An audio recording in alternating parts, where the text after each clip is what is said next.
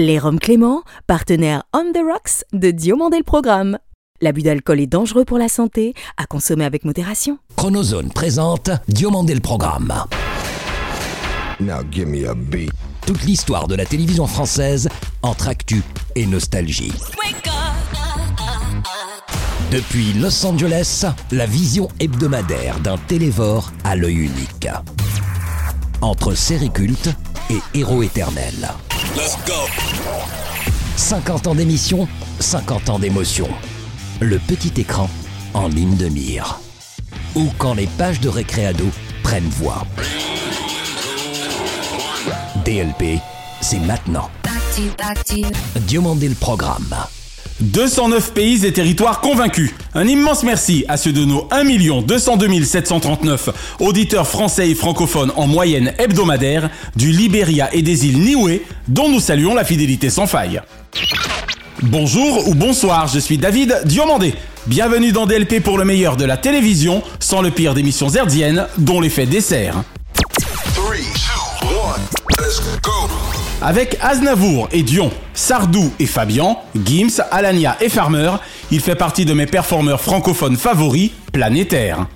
Sa voix, aussi puissante qu'unique, incandescente que magnétique, servait un physique animal qui, jusqu'à son dernier souffle, fut à son maximal. 10 victoires de la musique, un NRJ Music Award d'honneur pour l'ensemble de sa carrière, 51 albums studio de son vivant, Près de 200 tournées pour près de 3500 concerts, 110 millions d'albums écoulés, il est autant l'homme de tous les records que celui de tous les rockers. Au lendemain du 80e anniversaire de sa naissance, Diomandé le programme s'incline avec reconnaissance sur la voix d'un géant de puissance qui depuis un 5 décembre aux tristes circonstances manque à un pays conquis Halliday de chacune de ses artistiques renaissances. Vous savez, c'est une vie que j'ai choisie, c'est une vie que j'aime, autrement je ne la ferai pas euh, par rapport à mon métier. Johnny Halliday est notre dossier hommage de la semaine. Elle et moi avons en commun des études supérieures de droit et de lettres modernes, bien que je fusse loin, à son contraire, de mener les miennes à terme. Je tombais amoureux, il y a quasi 30 ans, de son minois qui jamais n'ennuie, tandis que sur France 2, ensoleillait nos week-ends de ses journaux de la nuit. Nouveau coup de foudre encore, plus clair, il y a 18 ans, pour celle qui devint l'incarnation en chef d'une info décryptée.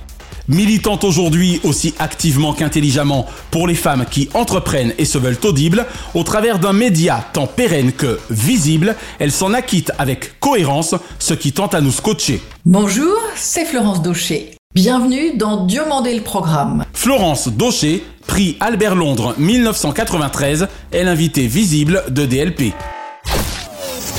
Auparavant, retour sur les 60 années dédiées au rock and roll, de ce mythe qui, vivant, fut des jeunes l'idole et qui toute sa carrière durant tint les premiers rôles après avoir eu raison d'une enfance pas forcément drôle.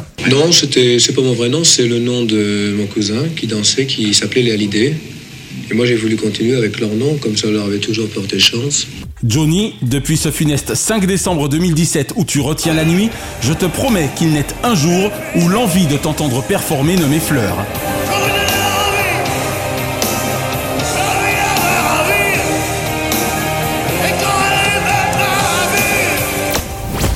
Et lorsqu'affleurent quelques cris, à 100% destinés à allumer le feu sentimental, mon requiem pour un fou de ton œuvre immense ne vise qu'à raviver mes souvenirs souvenirs de ta voix tout en puissance. Le premier cri que j'ai poussé,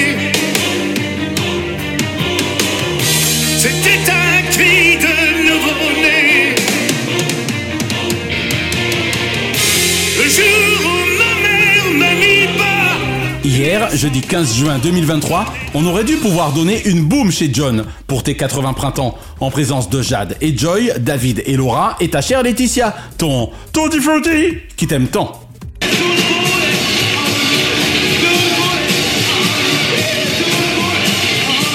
Que je t'aime, mon Johnny. Comme des millions d'entre nous s'étant retrouvés sonnés lorsqu'en vieille canaille demeuré jusqu'au bout et sans faire ton coquet, tu tiras définitivement ta révérence des plages de Malibu à votre résidence de Marne-la-Coquette. Ton vieux copain, Michel Drucker, aimerait sans doute pouvoir encore te dire aujourd'hui, si tu me téléphones, Johnny, peu importe que tu me réveilles, tant que tu es là, au bout du fil. Oui, c'était spécial. Je vous demande pardon. tu aurais pu vivre encore un peu, Johnny. Oui, je sais que nous nous reverrons un jour ou l'autre. Salut mon pote. Avec lui précisément, Enaya, nous te consacrons demain, ce samedi 17 juin 2023, ton Drucker à l'ouvrage, même si, en de telles circonstances, ce n'est pas juste, après tout. Ce week-end, j'ai trop de peine, Johnny. Même si tu n'étais le seul dépositaire de la musique que j'aime, je deviens, tel Diego, libre dans ma tête lorsque j'écoute la tienne.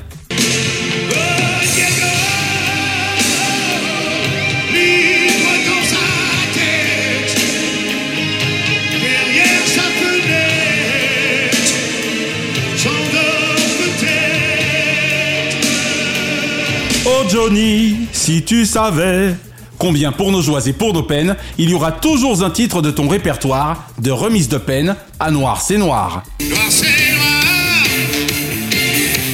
il n'y a plus d'espoir. Depuis le mirador du pénitencier de notre tristesse contenue, Marie, Gabrielle et Sarah sont face au monde comme nus. Je vais cependant m'arrêter là, tant j'aurai encore de choses à te dire, et jamais j'oublierai ton nom.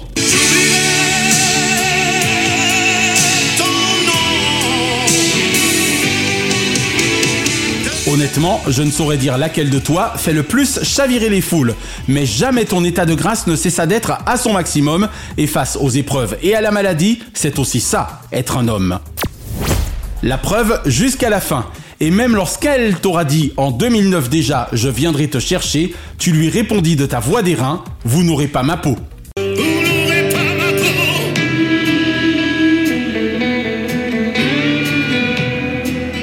Te voici désormais à l'abri du monde, fils de personne peut-être, mais à l'œuvre féconde. Back in LA, Johnny, tu es mon dieu formidable et ne lui en déplaise, j'en parlerai au diable.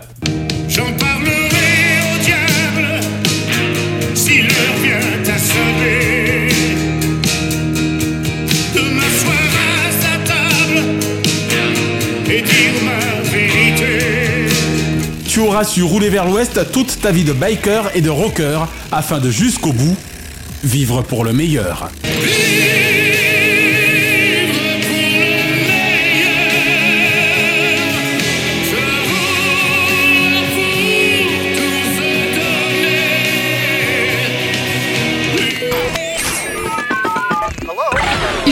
La cofondatrice de Visible, qui est un média qui entend donner de la visibilité à l'expérience des femmes. Bonjour Florence Daucher. Bonjour David. Merci d'avoir accepté l'invitation de DLP. Moi, je suis ravie d'être à vos côtés ce matin. On va passer un bon moment, je le présume, ce qui dans mon cas nous replonge carrément. Je sais qu'en général on ne parle pas d'âge aux femmes, mais on va juste dire que ça me replonge trois belles décennies en arrière, lorsque je tombais amoureux de cette belle jeune journaliste qui présentait le journal de la nuit sur déjà France 2, il me semble. Absolument. Je crois que j'étais à l'époque la plus jeune journaliste à présenter un journal. Ouais, c'était le journal du soir. Effectivement tardif. Je me souviens notamment qu'il suivait Apostrophe, donc ça me permettait de voir Apostrophe en direct avec ses invités. Ah oui, parce que c'était le week-end en plus dans ton cas, donc vendredi, samedi, dimanche. Voilà, je fais souvent jeudi, vendredi, samedi, dimanche même. Et donc c'était assez délicieux, ces rencontres avec euh, les invités d'Apostrophe. C'est génial. C'était un moment que j'ai absolument adoré. Ouais. Excellent. C'était formidable. Eh bon, on va en parler aujourd'hui si tu le veux bien. Ben avec joie. Alors ma chère Florence, nous qui avons en commun le droit, les lettres modernes, la presse écrite,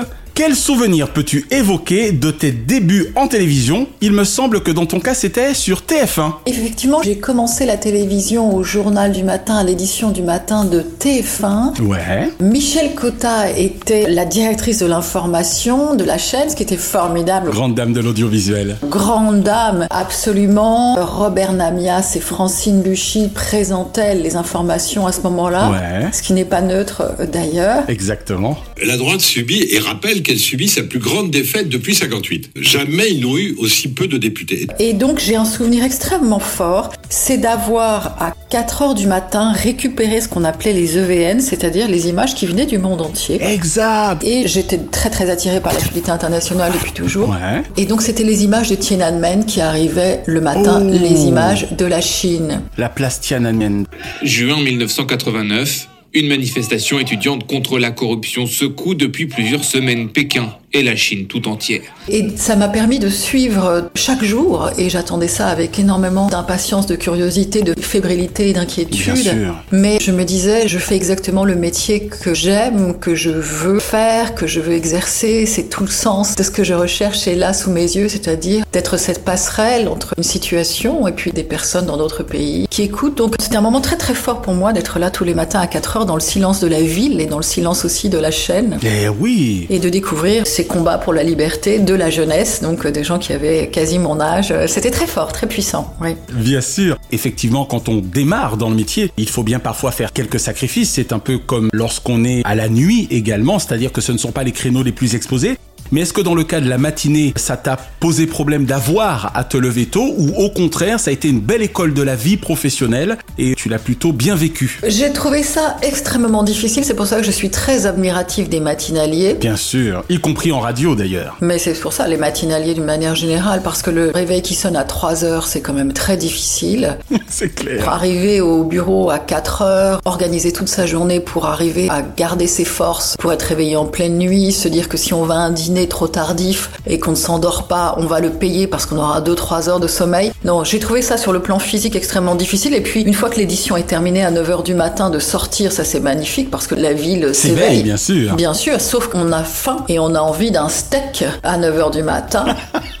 C'est clair. Et donc ce déphasage, ce décalage avec le rythme habituel, j'ai trouvé que c'était très difficile pour l'organisme et pour la vie personnelle au sens amical, Bien sûr. social. Comme on dit dans ces cas-là, au sens social, bien sûr. Ouais, ouais, donc c'est un vrai engagement, encore une fois, que je salue chez toutes mes consoeurs et confrères qui donnent ça d'eux-mêmes. Il est 5h57 tout pile. Bonjour à tous, merci d'être au rendez-vous de la matinale. Quand tu faisais du droit et des lettres modernes, je te disais qu'on avait ça en commun, même si dans mon cas, mes études supérieures n'ont pas été sanctionnées d'un diplôme. Est-ce que tu savais déjà que c'était pour le journalisme ou tu ne savais pas encore très bien ce qu'il adviendrait de ton avenir professionnel à l'époque de ces études sup? Disons que j'avais envie d'une formation assez classique. L'écriture ou la littérature faisait partie de ma vie depuis toujours. Le rapport aux mots, donc le rapport à l'écrit. J'associais le journalisme à l'écrit. Donc c'était déjà formulé, mais je l'ai su assez tardivement parce que les grands frères et sœurs de mes amis me disaient Mais Florence, tu as toujours dit que tu voulais être journaliste. D'accord. Donc je pense que c'est une envie que j'avais depuis l'âge de 13 ans. C'était assez hein. intrinsèque. Ouais, ouais, ouais, depuis l'âge de 13 ans. hmm. Michel Cotta a énormément compté pour les jeunes femmes journalistes parce que elle a ouvert des perspectives nouvelles. Elle a été la première directrice de l'information Eh oui. à envoyer des femmes sur le terrain de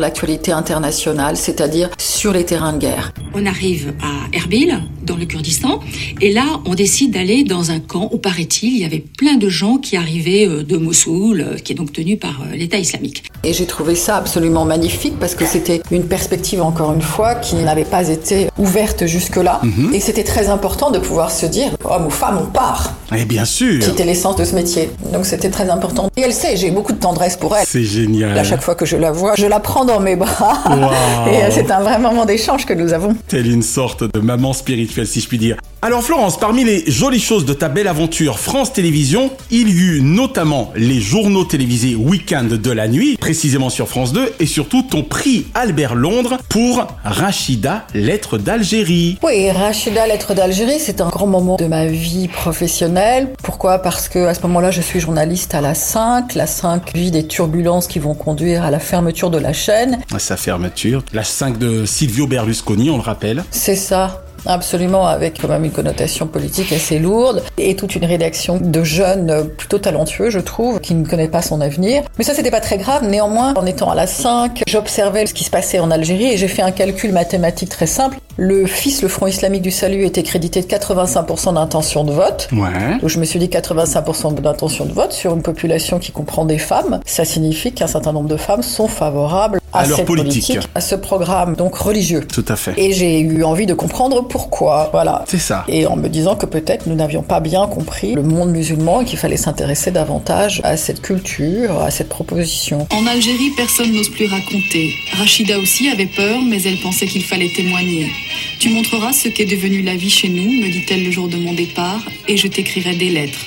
Et c'est comme ça qu'est partie effectivement l'idée de ce documentaire, qui a été une expérience très forte puisque nous sommes revenus à plusieurs reprises à une demi-heure d'Alger dans ce qu'on appelait le triangle rouge, mais ça on l'a su après, après le premier repérage, c'est-à-dire l'endroit où se trouvaient beaucoup des intégristes islamistes. Mhm. Et nous avons vécu à Troyes, dans cette cité où se passaient beaucoup de choses, et ce qui a permis de révéler la complexité de la structure familiale en Algérie, c'est-à-dire qu'avec des familles nombreuses, évidemment, on facilement un enfant plutôt, je dirais, moderniste, un autre qui allait vers la religion, un autre vers la police, mais c'était surtout montrer à quel point c'était difficile d'avoir 20 ans, d'être jeune en Algérie. Ce qui d'ailleurs t'aura valu le prix Albert Londres. Oui, il a une longue vie ce film, il a eu énormément de prix. Tu nous en rappelles l'année d'ailleurs? Euh, C'était en 93 de mémoire, le prix Albert Londres, ouais. On est en plein 30e anniversaire si je puis dire. Belle symbolique. Voilà, il a une très longue vie. Deux petits mots donc de ces fameux JT Week-end de la nuit où je te découvris avec bonheur.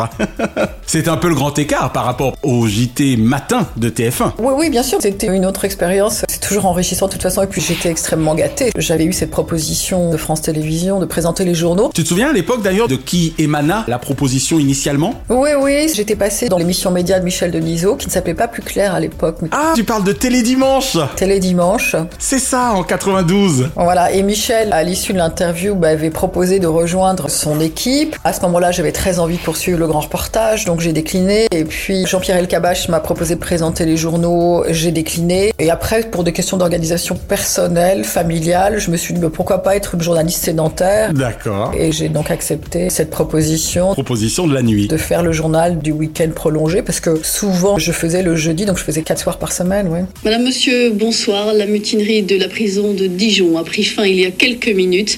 Les gendarmes sont parvenus à maîtriser la révolte de quelques 300 détenus. Il y a une façon particulière de présenter le journal de la nuit, parce que j'ai deux exemples en mémoire concernant ces JT, toi et Samuel Etienne à l'époque pour FR3 ou France 3. Je trouve que vous avez ce ton posé qui semble particulier à un journal de la nuit. C'est peut-être déjà une question de nature, Dans ton cas, ouais. Et puis, il faut dire aussi qu'il y a une perméabilité de l'atmosphère, c'est-à-dire que la majorité des bureaux est vide à ce moment-là. Eh oui. Donc, l'effervescence de la journée a disparu. Et retomber. Voilà, on est davantage dans la réflexion, dans l'analyse de l'information, on a eu le recul sur la journée, et de ce fait, je pense que assez spontanément, c'est-à-dire assez instinctivement, sans réflexion, quelque chose dans le ton, effectivement, donne ce signal-là que c'est un temps d'apaisement, c'est un temps de conclusion, je pense. D'accord. Alors, chère Florence, 25 ans après ta saison de présentation de Zone Interdite, la téléspectatrice Florence est-elle toujours fidèle à ses grands reportages sur le modèle de ceux de l'ex-baroudeuse d'Aucher? C'est jolie ma question. Ouais, David, je continue de regarder, de trouver que le documentaire est un vecteur, un passeur extraordinaire. Ah ouais, vraiment. Donc je regarde beaucoup Arte parce que je trouve qu'il y a une qualité de documentaire absolument remarquable. Exact. Et en plus, il y a une diversité. J'ai regardé, par exemple, je pense qu'on ne doit pas être des milliers, alors que si, en fait, il a eu énormément de vues, puis j'ai rencontré le réalisateur il y a quelques jours, Ouais. sur la Baltique, les intérêts et la géopolitique euh, en mer Baltique. Donc je trouve ça absolument passionnant. J'ai euh, regardé récemment un documentaire sur la création d'Israël, c'est-à-dire sur Hmm. le rapport de force de Ben Gourion qu'il exerce auprès de la couronne d'Angleterre. Eh oui, waouh. Sur euh, le départ des Anglais, Le 29 novembre 1947 s'ouvre à New York la 128e Assemblée générale de l'ONU. Le partage de la Palestine en deux États, l'un juif, l'autre arabe, est à l'ordre du jour. Oui, je regarde énormément de documentaires. Ouais, c'est une vraie fenêtre sur le monde pour moi, absolument. Fort heureusement, il reste encore de très bons formats à l'heure qu'il est, tant en public, avec le groupe France Télévisions notamment, que sur effectivement la chaîne franco-allemande Arte. Donc on a quand même largement de quoi faire. Qui est public, David, qui reste public. Oui, oui, absolument. C'est-à-dire que on voit bien que le service public fait le job, et c'est ça qui est extraordinaire. Tellement plus que le privé sur ce coup-là d'ailleurs, pour le coup. Hein. En tout cas, pour parler en positif, un service public fort, c'est un signal très important de démocratie. Donc les services publics doivent être forts, puissants, doivent être soutenus financièrement par l'État, parce que c'est là où quand même on conserve une pluralité, Une indépendance également. une pluralité qui est nécessaire à la démocratie, bien sûr. Alors Florence, je n'ai raté aucun de tes 75 ou 80 numéros de Plus Clair. Et entre ces derniers, à juste titre sur iTélé, ou la rédaction en chef du JT Soir de Canal, sans oublier du reste sa présentation, nostalgique de l'esprit de la chaîne cryptée Mais je me suis amusée sur Canal. Comme une folle. Parce que, évidemment, de se retrouver lors des moments de rassemblement des uns et des autres, euh, à côté euh, de Jamel, de Moustique, Jules Edouard, ouais. d'Ariel, voilà, d'Edouard Baird. Les guignols de l'info, le SAV des émissions. Ouais, quand même, euh, il y avait pire comme environnement. C'est clair. Service après-vente des émissions. Service après-vente, bonjour. Allô? Allô? Oui? Ça, c'était vraiment très très cool. Est-ce qu'il a toujours été facile de présenter de manière sérieuse un journal télévisé au sein d'une émission comme Le Grand Journal Pour te répondre très clairement, Je dirais même plus, plus clairement. Désolé. voilà. Le journal que j'ai présenté sur Canal n'était pas directement dans le Grand Journal et sur le plateau du Grand Journal. Quand Rodolphe Belmer est arrivé, il a dissocié les deux. Mhm. Donc il y a eu un journal de 20 minutes très dense, très concis, qui avait deux grands marqueurs qui étaient l'actualité internationale et les grands mouvements économiques, c'est-à-dire un journal pour les CSP+, C'est ça. je voyage, je fais du business, je suis au courant de ce qui se passe dans le monde. Et ce qui était très intéressant, c'est que on a commencé avec une audience qui était assez faible, puis on a quand même porté ce journal à un succès important puisque on a plus d'un million de téléspectateurs qui étaient là le soir. Cool. On rappelle que vous étiez en clair, évidemment. On était en clair et donc c'était un journal encore une fois qui était très orienté sur l'actualité internationale. On a suivi la crise des subprimes, on était le premier journal du soir. On a suivi évidemment la crise financière de ce dont je parlais, mais aussi Mhm. le mouvement de libération des pays arabes qui était un moment extrêmement fort. Le fameux printemps arabe. Et nous, on était les premiers à détecter les images. D'accord. Et on a fait un journal très qualitatif. Il y avait une équipe extrêmement motivée, Et sur la brèche. de très grande qualité, avec une vraie écriture, avec Christophe Tison. Eh oui Et ça a été un moment de journalisme vraiment formidable à vivre, avec aussi une liberté, c'est-à-dire que Rodolphe Belmer nous a donné les clés en disant vous êtes des journalistes responsables, je vous fais confiance. Ça a été un grand dirigeant de Canal, hein. très jeune et très brillant. Et on a fait un journal de journalistes. Il y a dix ans, dans le sillage de la révolution tunisienne qui chassait du pouvoir l'autoritaire Ben Ali, les autres pays arabes s'embrasaient à leur tour. Alors je dis pas que les autres le font pas, hein. Oui, bien sûr. Mais en tout cas, on a vraiment fait le journal qui, pour nous, était à faire à ce moment-là sur la chaîne. Et qui te seyait en tant que rédactrice en chef. Très bien. Ah, Voilà, et à la fois des moments très sérieux, mais sur un ton où on ne se prenait pas au sérieux. C'est ça. Et c'est ça qui était formidable, c'est qu'il y avait quand même une atmosphère qui n'existait pas sur les autres chaînes, du fait de la diversité aussi. Exactement. Et je dois dire que de ce point de vue, c'était très riche, ouais. C'était très très riche et très sympa. C'est plutôt Bernard Zécry, qui est le patron de Radio Nova, qui a auparavant lancé des émissions comme celle de Le Vrai Journal avec Carl Zéro, un trublion des médias et un patron des médias aussi. Bernard Zécry a été très important pour Canal. Bernard Zécry, Bernard bien Zécry. sûr, exactement. Voilà un nom qui compte dans le milieu. Anciens d'actuel, n'oubliez pas, Canal aussi, ce sont des anciens d'actuel. Les anciens d'actuel sont des gens qui ont du talent, qui savent écrire, qui ont envie de montrer la culture actuelle, le monde qui bouge. Ah, je sens là la femme de plume qui s'exprime également. C'est important la presse écrite, hein. Ouais, ouais, c'était extraordinaire, extraordinaire. C'est génial. Toi qui étais justement rédactrice en chef de ce journal, 20 minutes pour toi, c'est un bon format pour bien faire le tour de l'actualité quelle qu'elle soit, ou des fois il t'est arrivé de regretter de manquer peut-être d'un 5 ou 7 minutes supplémentaires Alors, les journaux des anglo-saxons sont sur ce format de 20 minutes. Tout à fait, mais j'ai jamais aimé les nôtres. Hein.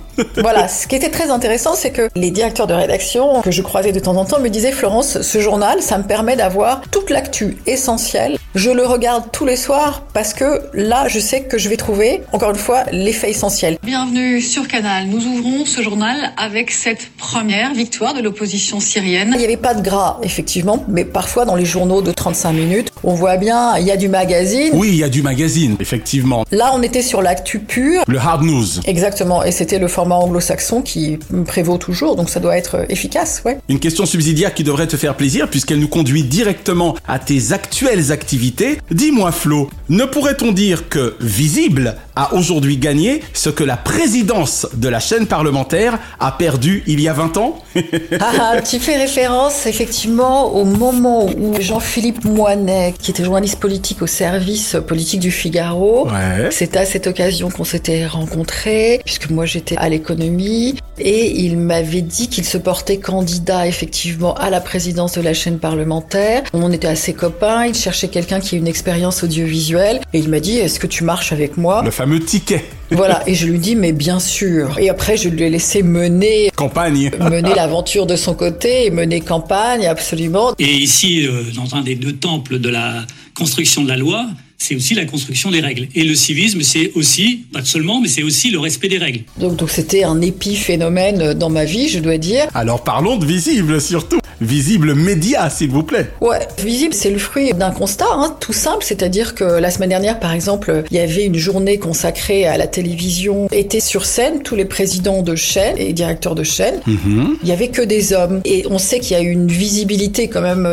nettement inférieure des femmes dans les médias et à la télévision. Donc l'idée c'était de faire un média digital, vidéo, Ouais. où on montre les femmes d'aujourd'hui, ce qu'elles ont dans le cerveau, essentiellement. C'est ça. C'est-à-dire on parle pas corps, On parle esprit avant tout. on essaie de mettre en évidence tout cet apport qu'elles ont à la société et qui déjà existe, simplement ça ne se voit pas et ça ne se sait pas assez. Effectivement, c'est un acte engagé. Et nous, nous voulons être un accélérateur de la transformation positive sur ces notions de parité, de mixité. Et c'est triste, hein, parce que quand même, Dieu sait que les exemples, on en a eu en dehors du tien qui remonte à il y a une trentaine d'années, mais on pourrait y aller encore plus en parlant sans doute des dames qui ont compté également pour toi, comme Christine O'Krent ou Anne Sinclair, pour ne citer que celle-là. C'est le sentiment vraiment d'être à la fenêtre, voir passer l'histoire. Donc c'est quand même très triste qu'en 2023, Mais bien on en soit encore là. Bah, je trouve qu'il devrait y avoir, encore une fois, une diversité et que ce soit représentatif de la population. Aujourd'hui, Christine Lagarde le dit merveilleusement bien. On est face à une crise environnementale sans précédent, énergétique, sociale, financière. Quelle grande dame Christine Lagarde également dans son domaine. Et elle dit on devrait se priver de l'intelligence de la moitié du monde. Donc on se prive de la moitié de la solution. Et ouais. Et en tant qu'homme, je m'autorise à dire de la meilleure moitié du monde. On n'est rien sans vous les filles. Oui, et inversement. Donc tu vois, c'est pas d'opposer, c'est vraiment de dire il y a une intelligence, une approche qui est différente et on peut pas se priver de cette source-là pour résoudre les problèmes qui sont devant nous. C'est-à-dire que réellement, on est dans une époque où les crises sont superposées et avant, il y avait un délai entre chaque nouvelle crise. Exactement. Aujourd'hui, elles sont toutes comme un millefeuille, elles sont superposées. Et ça se voit. Et ça se voit, donc on a besoin de ces sources multiples pour arriver à faire face à ces défis. Voilà que du coup, donc, Florence Daucher est devenue entrepreneur parce qu'on rappelle hein, que c'est un vrai business Ouais. que tu mènes au quotidien. Est-ce que tu peux donner quand même l'adresse du site pour celles et ceux de nos auditeurs qui voudraient te rejoindre dans l'aventure visible sur le net Oui, Visible Média, donc visiblemedia.com et on est évidemment sur les réseaux sociaux, LinkedIn, Instagram, on est sur Twitter, TikTok. Vraiment, merci beaucoup pour cette première partie d'interview, Flo. Vive visible et longue vie surtout à Visible Média. Merci David, merci beaucoup. Allez, quelle ancienne série ou ancien feuilleton regardes-tu encore aujourd'hui ou serais-tu susceptible de regarder facilement? Je crois que j'ai dû capter un épisode de Zorro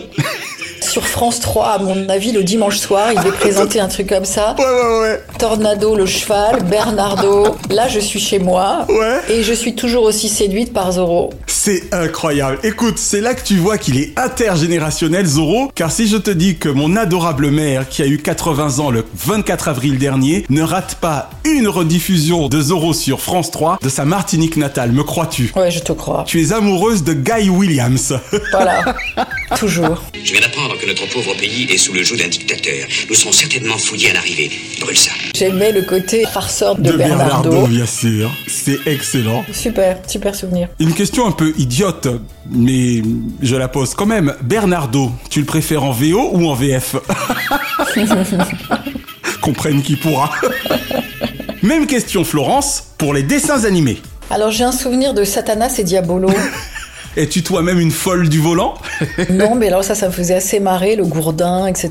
Ça, je me souviens, mais c'est vraiment une sorte de flash. Ouais. Avalant les distances, dévorant les étendues, triomphant de tous les obstacles, voici les fous du volant. Et puis après, j'ai un petit frère qui regardait pas mal Goldorak. Excellent. Ça, je me souviens. Voilà. Après, je connais les classiques, hein, évidemment. Oui, oui, bien sûr. Mais en tout cas, dans ton cas, Satanas et Diabolo. Ouais, ouais. Et quand le petit frère regardait Goldorak pour le coup, tu abondais dans son sens ou tu trouvais ça complètement manichéen, macho? Non, mais c'est surtout, c'était le dessin animé japonais. Donc, c'était une autre écriture qui arrivait chez nous. Ouais, ouais, c'est assez marrant. Grâce à Dorothée, exactement. Bien sûr. Donc il t'arrivait de regarder quelques épisodes du Prince Actarus. Ouais, Très bien. Quel animateur ou animatrice kiffes-tu le plus actuellement ou as-tu le plus kiffé par le passé? Écoute, il y a deux personnes qui me touchent beaucoup en ce moment, deux femmes. Mhm. Laurie Delostal, tu sais, cette journaliste du foot et qui mène un combat personnel contre un cancer. Hmm. Elle l'expose, elle tient un journal de bord sur D'accord. Instagram et je trouve ça génial qu'elle soit transparente. C'est-à-dire qu'elle dise il m'arrive ça, elle écrit et elle le dit. Et ça je trouve ça extraordinaire parce qu'il faut beaucoup de courage. Bien sûr. Les femmes sont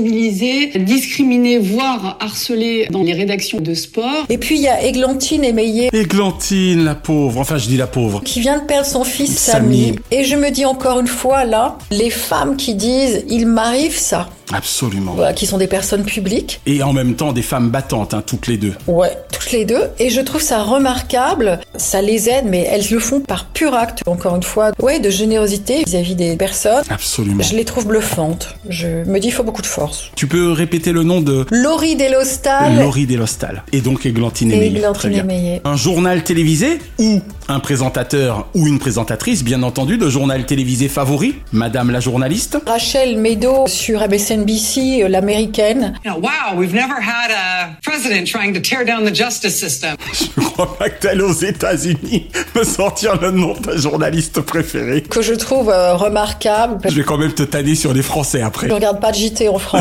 là, donc je suis confuse. Ma chère Madame Docher, faites-moi l'amitié d'éventuellement nous parler d'un journaliste ou d'une journaliste qui vous aurait, même par le passé, marqué quelque peu. Même si on retient évidemment le nom de cette journaliste de MSNBC, of course. Yes, of course. Rachel Meadow. Bien sûr que j'ai été marquée par Christine O'Krent. Très symbolique, bien évidemment, parce qu'on ne peut pas ne pas être choqué par les déportations d'enfants, par milliers. Bien sûr que j'ai été marquée par Anne Sinclair. Il y en avait que deux, donc tu ne pouvais pas les louper quand même. Tout à fait. Voilà, je trouve Caroline Roux excellente, Qui présente actuellement l'événement notamment. qui n'est pas dans un JT. Je trouve que Léa Salamé fait un job Formidable. formidable, parce qu'elle ose tout, Léa. Et quelle époque? Dans quelle époque vit-on? Ouais, mais surtout, elle est parfois dans la séduction, elle y va, elle est dans la blague. Dans la séduction autant que dans le rentre-dedans quand il le faut. Absolument. Je trouve qu'elle a parfaitement raison, donc elle s'amuse. Au fond, moi, tout ce que je dis aussi à travers Visible, c'est amusez-vous. Les filles n'avaient pas le droit de rire, il fallait pas qu'elles rient trop fort. Et maintenant, les filles qui s'amusent ensemble, c'est extraordinaire. Ça rappelle l'époque froufrou.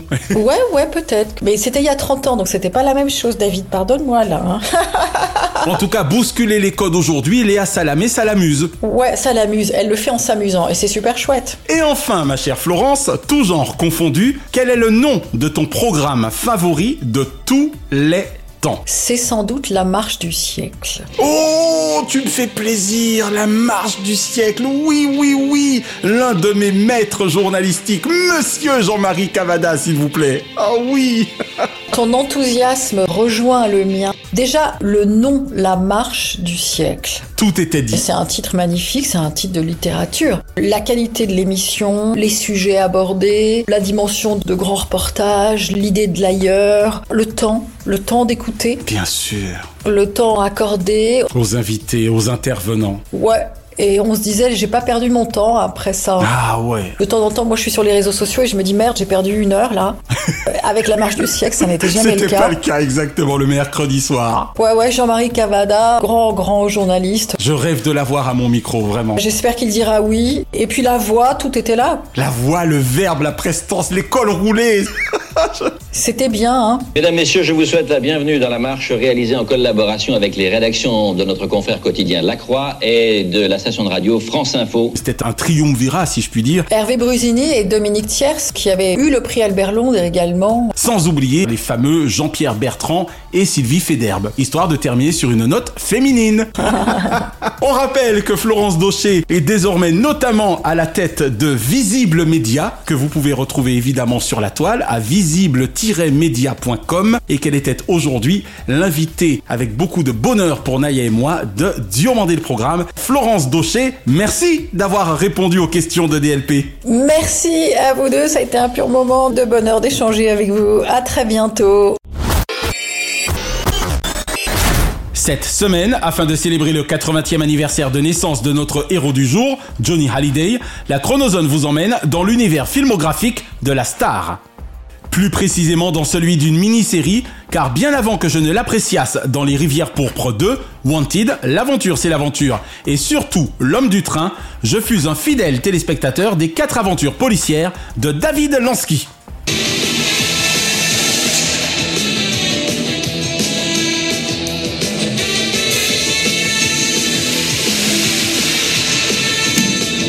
C'est aux environs de mes 16 ans et demi que ce flic parisien taciturne mais efficace apparut sur les écrans d'Antenne 2, bien décidé à en découdre avec la pègre intramuros, flanqué de son équipe United Colors of Benetton. Lansky, votre équipe, c'est comme les trois mousquetaires. Vous êtes quatre. N'ai jamais véritablement été fan des séries télévisées françaises, scénaristiquement pauvres et par-dessus tout plutôt mal interprétées. Mais déjà, mon inclination pour la carrière musicale de Johnny Hallyday me conduisit à m'intéresser à ce commissaire solitaire, mais solidaire de son team. Angelo Angelo, je vais certainement être convoqué par ton juge. Si je connais le dossier, je peux te défendre. Et je me pris en effet d'affection pour Chang, David, on a retrouvé un chinois décapité dans le 13 l'habitude des Chinois de laisser traîner leurs cadavres. Mousse Fantasio, Hé David, on a fait une descente chez un vendeur de cockpit de caleçon d'hiver fabriqué à Taïwan. Tu veux en essayer? Non, ça va, j'ai ce qu'il me faut. Lansky et son meilleur pote Sébastiani, le temps de leur démêler avec quelques bad guys. Jean-Marc Truong, Mousse, Quiconque aura volontairement détruit ou détérioré un objet d'utilité publique sera puni d'un emprisonnement et d'une amende. Article 434 du Code pénal. Jean-Paul Pitolin et l'immense Maurice Barrier complétaient la distribution de cette quadrilogie signée Hervé Palu, un gars bien dans la ville, et produite par le puissant Christian Fechner. Hé David, tu sens pas bien ce mec-là, moi. Tu sens bien, toi Ouais, non, sans blague, hein. De pas prendre du collier, de pas ses manières. Entre sa moto et ses Tiag, son Perfecto et son 357 Magnum, ses Ray-Ban et son billard, David Lansky avait sans doute beaucoup de Johnny, interprétant plutôt justement ce flic anticonformiste, ayant pour seule passion son métier et pour unique confidente Denise, sa concierge, interprétée par Eleonore Hirt. Vous dormez pas, Denise? Toujours mes insomnies. Ça vous dit un peu de froid Oh, merci, mais j'ai pas mal bu et je suis fatigué. Vous allez manger un morceau, monsieur David. Bravo à Bruno Fontaine pour un générique ayant bien vieilli en près de 35 ans et à l'ancien complice vocal de Johnny, Eric Bamy, pour l'interprétation du thème de la mini-série. If you don't care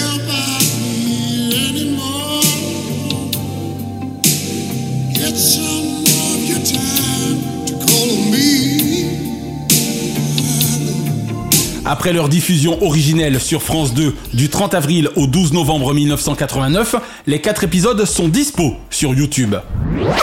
Alors, faites comme Naya et moi, redécouvrez-les avec plaisir pour un Johnny authentique tout en force policière et un David Lansky magnétique tout en indiscipline et en efficient commissaire. Tu vois Je te l'avais dit que je te mettrais une balle dans le ventre. Et l'info TV de la semaine concerne le second volet vendredi 23 juin prochain de la géniale création originale de Thierry Ardisson, Hôtel du Temps.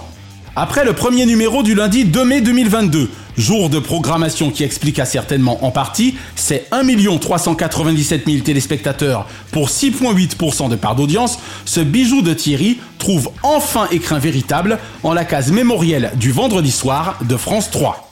C'est l'histoire d'un mec surdoué de l'humour et de l'observation sociale qui rencontre l'homme en noir surdoué de velours pour une conversation hors du temps entre enfoirés de première. Ou comment animateurs à l'intelligence archifidèle mettent au service d'un audiovisuel de plus en plus superficiel l'intelligence artificielle au crédit de sa créativité démentielle. Bien plus qu'une interview déjà fameuse en soi, Hôtel du Temps est l'expérience la plus fameuse qui soit. Nous serons, à n'en pas douter, nombreux devant France 3 vendredi 23 juin prochain, dès 21h10, afin de découvrir Hôtel du Temps, ça continue avec Coluche. Toujours de l'humour, la coqueluche. Hôtel du Temps, c'est l'ambition de ressusciter des légendes disparues pour leur faire raconter leur vie. Voilà. Et bon 62e Festival international de télévision de Monte Carlo au Grimaldi Forum de ce vendredi 16 au mardi 20 prochain. Diomandé le programme Hors changement, DLP vous suggère ce samedi 17 dès 21h10 sur TF1 en direct des arènes de Nîmes, Nikos Aliagas qui nous présente la 19e édition de La chanson de l'année. Avis aux amateurs. Ce dimanche 18 sur M6, en plein appel à la prise de conscience écologique, Julien Courbet et les excellentes équipes de Capital nous guideront à bord de paquebot de croisière pour une enquête sur un business XXL. Ou quand la croisière abuse. Ce lundi 19 sur France 3, en direct des Corégies d'Orange, Musiques en fête, animé par Judith Chen et Cyril Ferraud. Énième combinaison d'animateurs testée par France Télévisions pour nouvelle soirée mettant musiques au cœur de la fusion. Ce mercredi 21 sur France 2, Laurie Tillman et Garou prennent le relais en direct de Reims pour la fête de la musique 2023, où l'on ne saurait accuser le service public de ne remplir sa mission au service du public.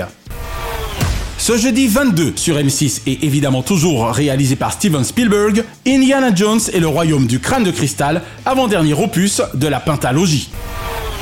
Et ce vendredi 23 donc sur France 3, Hôtel du Temps, l'aventure continue avec Thierry Hardisson.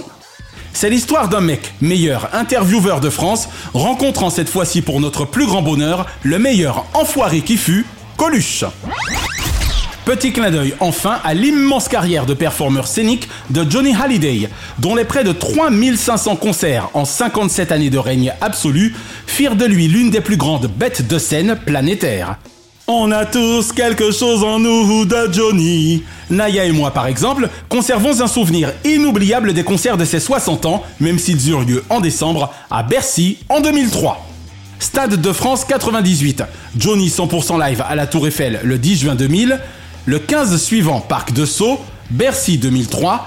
Et évidemment, le triptyque de ses 50 ans, les 18, 19 et 20 juin 1993, retient la nuit Johnny au Parc des Princes. Il ne fut un concert du dieu français du rock qui ne rivalisa avec son précédent. Avec la voix qu'il nous offrit jusqu'au bout, avec ses vieilles canailles de potes, Monsieur Eddy et Jacques, ses road trips entre amis sur la route 66, ses propriétés de Saint-Barth, Marne-la-Coquette et Pacific Palisades, le chanteur bâtit sa légende entre scène et terre.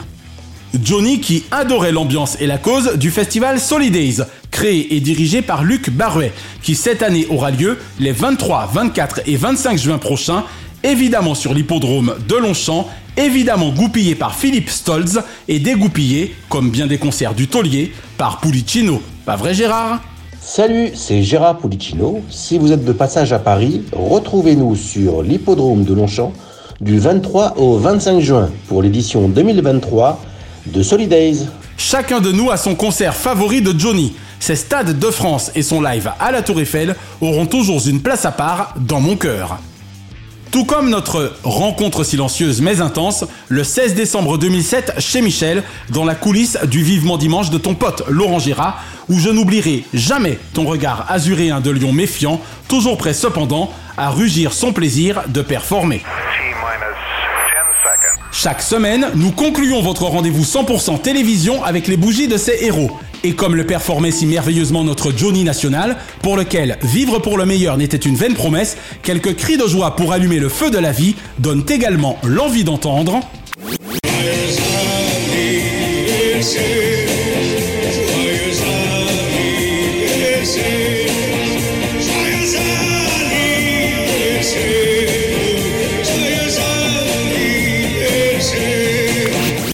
Anniversaire ce lundi 12, Jean-François Kahn. Après sa dernière édition en date, s'étant soldé par une victoire française, et parce que là aussi Kahn, C-A-2-N-E-S, rime avec Marianne, 85 fois merci de faire de votre anniversaire l'événement du lundi. Et Denis Brognard, Ninja Warrior de TF1 depuis 24 ans chrono, il excelle dans tous les districts, Z comme KL, même en automoto. Ce mardi 13, Émilie Bess, une jolie quinzaine d'années à Canal, à faire de votre best de la matinale à l'édition spéciale.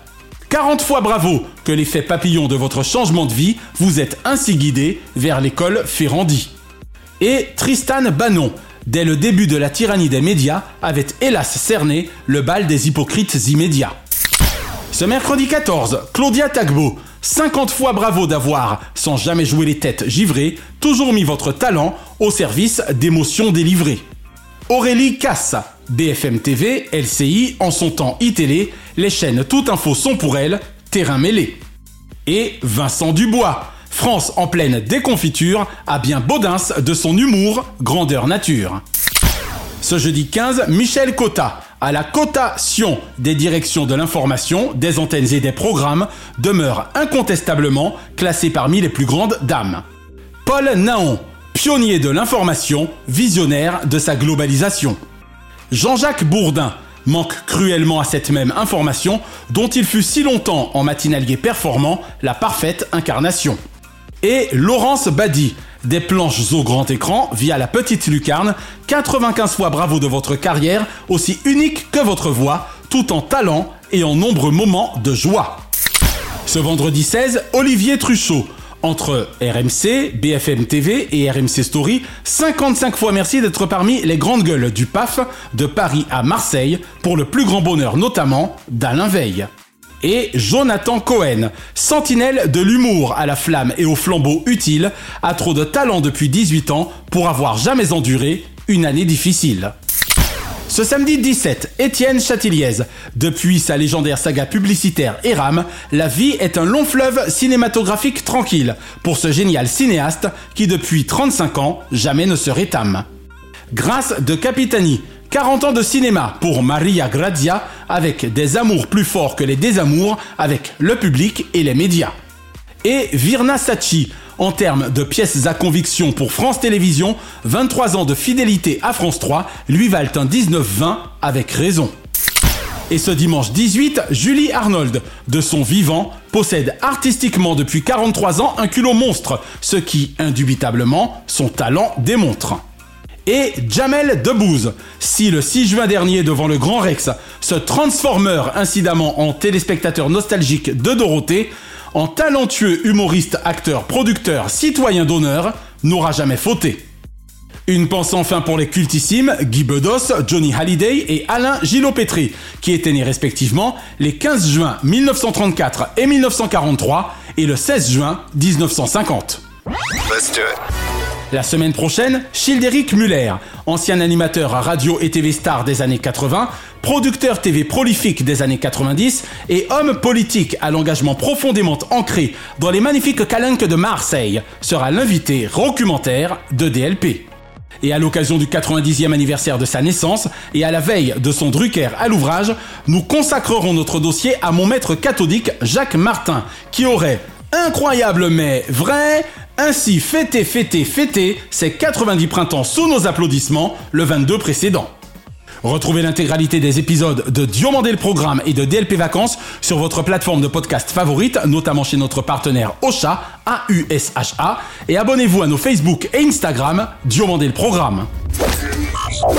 DLP est produit par Chronozone Corp Burbank, Californie. Intégralement monté, mixé, réalisé, bichonné 50 heures par semaine minimum par The Best, Naya Diamond. Bise de la capitale mondiale des médias à Kate, Shina et Ramzi Malouki, ainsi qu'à Frédéric Dubuis et Charles Larcher pour leur précieuse confiance. Notre gratitude depuis la côte ouest à Fabrice Lana, Sylvain Morvan, Katia Martin, Infocom Web Service, Dundee et Dave Marsh, Mr. Splat. Je suis David Diomandé. Ensemble zappons le creux au profit de la crue. Vive le festival du film de Cabourg jusqu'à ce dimanche 18 juin. Ce même dimanche 18 juin, vive le prix de Diane Longine sur l'hippodrome de Longchamp. Et partout en France mercredi prochain le 21 juin, vive la fête de la musique et vive la télévision pour le meilleur de ses fous rires. Pas vrai, Johnny?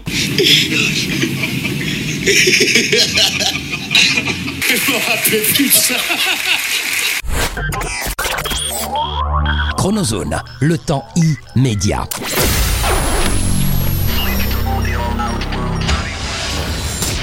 Salut, c'est Childéric. Bon, ok, dans les années 80, j'étais animateur, journaliste. Certains d'entre vous se souviennent peut-être de moi aux Enfants du Rock ou à TV6, sur Radio Monte Carlo, sur la 5. Ensuite, j'ai décidé de faire de la production.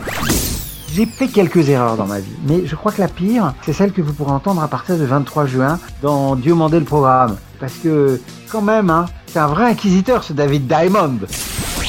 Merci d'avoir apprécié Diomandé le programme avec les Roms Clément. L'abus d'alcool est dangereux pour la santé, à consommer avec modération.